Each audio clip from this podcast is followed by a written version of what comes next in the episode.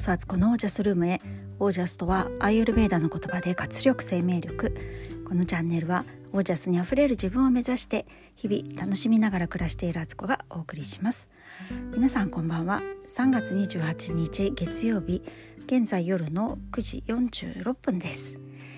えー、週明けいかがお過ごしでしたでしょうか。私はですね昨日言ったようにあのドライブ・マイ・カーを見に来ました。そしてこちらの作品が見事、えー、長編長編長編なんなんでしたっけ？なんとか賞を取ったんですよね。うる覚えで。喋ってすいません。えっ、ー、とあれ？何でしたっけ？なんか作品賞ではなかったんですよね。えっ、ー、とごめんなさい。今ちょっと急いで調べて。えっ、ー、とオスカーのあれ？何賞を取ったんだ？これは。あ国際長編映画賞ですね。こちらを取ったということで本当にあのすごい快挙だなと思います。そしてえ今日無事ね見てこれたことを本当に良かったと思っています。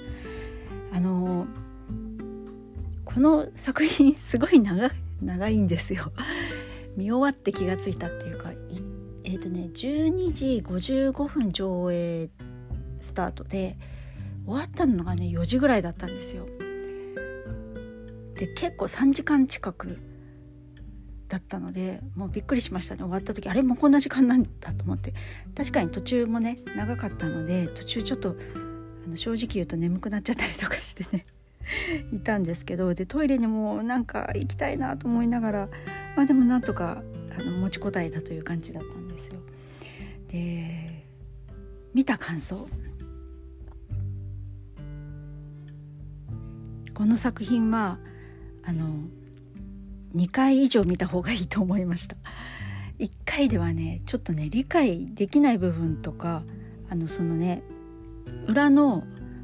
ックグラウンドのことを知らなきゃいけなかったり演劇の知識がないといけなかったりそのなんだっけえーと、これこの映画にはねドストエフスキーの演劇作品が出てくるんですよね。それを上映しているっていう劇中劇みたいなことになっててえっ、ー、とそれがねなんとかのおじさんなんだっけなんとかのおじさんとか言うとわけわかんないんですけどえっ、ー、とおじいさんおじさんとかで調べて 出てくるのかっていう。えっ、とですね。あワーニャおじさんっていうね。あのー、あれですね。これドストエフスキーの作品だと思うんですけどいやいや全然知ら知らずに私はその作品自体で 知りまへんっていうことであのー、これがね案に並行して現あのリアルな登場人物たちと重なる話だったりとかいろんなとこに結構ねモチーフが隠されてるんですよ。主人公の名前も後でねあそういうことなんだっていうのがねあのいろんな人のあの感想を読んだりとかあの解説をね聞いてやっと意味が分かったっていうねそういう状態であの本当にちょっとねいろんな知識がないとこの作品の深みが理解できないっていうねあのちょっと自分の額のなさにあの愕然とするっていうそういう逆言ってる場合じゃないっていうね ところなんですけどそういう作品でした。だからこれでなんとなくまたバックグラウンドが分かったのでそのそれでまた見るのもあの深い見方ができるんだろうなと思いますし私村上作品は結構読んでるんですけど「ドライブ・マイ・カー」ってなんか全然印象に残ってなくって読んでなかったかなと思ったんですけど多分読んでてでもこの映画って3つか4つの3つの作品だっけな？の短編をうまくこう合わせてオリジナル脚本であの監督がね作られて滝口監督が作ってるから道理でっていうこういう作品はなかったよなと思ったんですよね。だからあのそういう意味でなんかあの新しい話っていう感じですよね。まるっきり村上春樹ワールドっていうわけでもないっていう感じでした。なんかこうねまあ本当叙情的なというか淡々としたというかそういう感じの演技で劇中劇をね演じるねあの俳優さんたちもねまた大変だろうなと思いましたねなんかね。で結構ねインターナショナルな感じになってて海外あの外国人の人たちも出てくるし外国語も飛び交うんですよね。それがまたね面白かったりしたんですけどそれは滝口監督の経験からのその言語が問題ではないと伝えたいことは